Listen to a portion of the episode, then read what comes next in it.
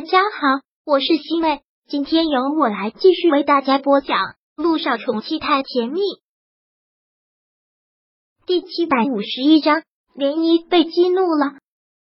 今天本来就是来给木南风过生日的，穆思辰也没有想到竟然会这个样子。他极力的想把这种局面给挽回，但好像局面是他不能控制的，就这样任由发展的越来越坏。哥，依依都是在为我好。今天是你的生日，我们一家五口都在，就不要说这些了。穆思成还是说道：“依依又没有坏心，如果真的对你有什么误会，说开了就没事了。你们都是为我好，我心里清楚。”思成，你也说了有误会，说开了就没事了。但是现在很明显，这个误会还没有说开，所以要解开误会，就不能只埋在心里，开诚布公的说出来吧。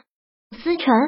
连依当然明白穆思辰的一片好心，当然也知道穆思辰是在极力的维护他。但今天这个局面貌似他掌握不了，就是要撂在桌面上。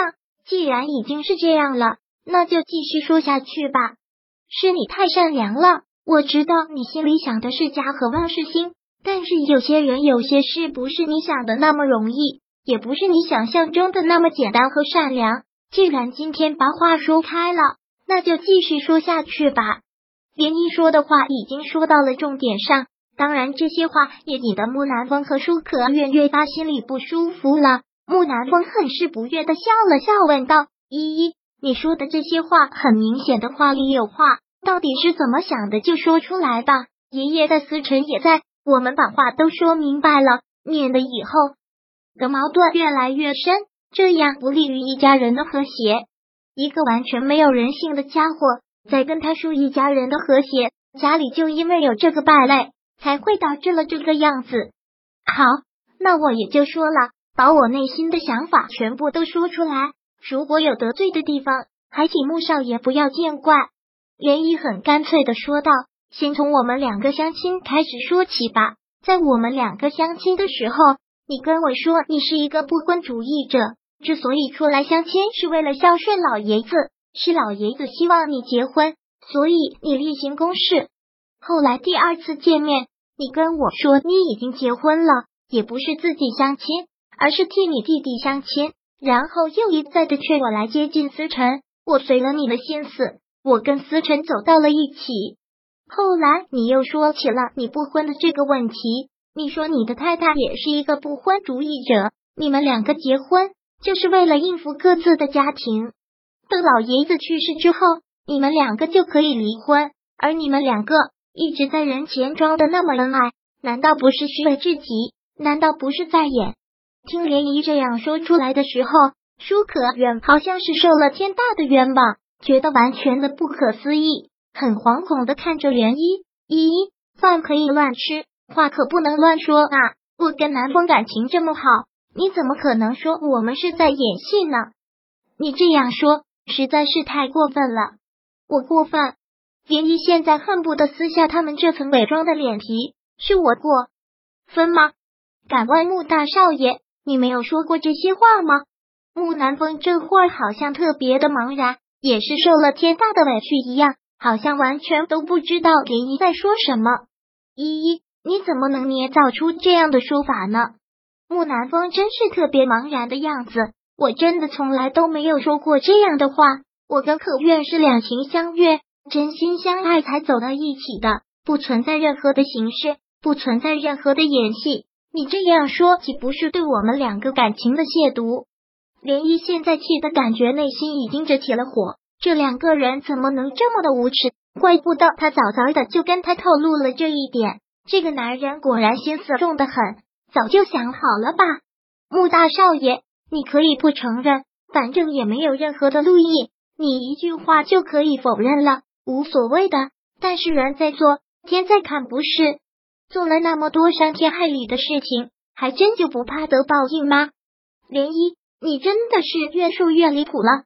刚开始说我说了什么不婚主义，现在又来说我做了伤天害理的事，你这是什么意思？木南风看着老爷子，好像有些诉苦的意思。爷爷，看来林一对我的误会真的是很深，我真的是不明白，他说这些话是什么意思？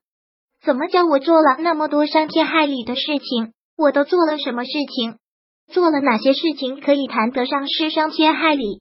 木南风这样演戏特别过瘾，对吧？这样装无辜特别爽，对吧？涟漪，这真的是要气疯了！也只怪他没有证据，所有话都口说无凭。我哪里有在演戏？木南风特别无奈，特别委屈的问道：“依依，既然话说到了这里，就不要再藏着掖着了。你倒是说说看，我做了什么伤天害理的事？”穆少爷还真的是不见棺材不落泪啊！涟漪也不计任何后果了，干脆全部都说了出来。你买通了医生，那些医生都是你的走狗。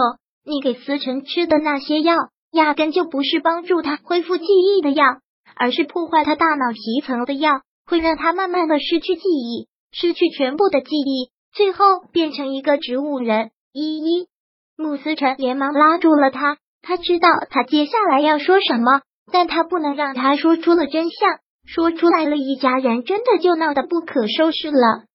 思辰，你不用再拦着我了，杰米说道，我知道。我说的话没有证据，你们都不信。你们可以不信，但我说的都是实话。思成，别拦着依依，让他继续说。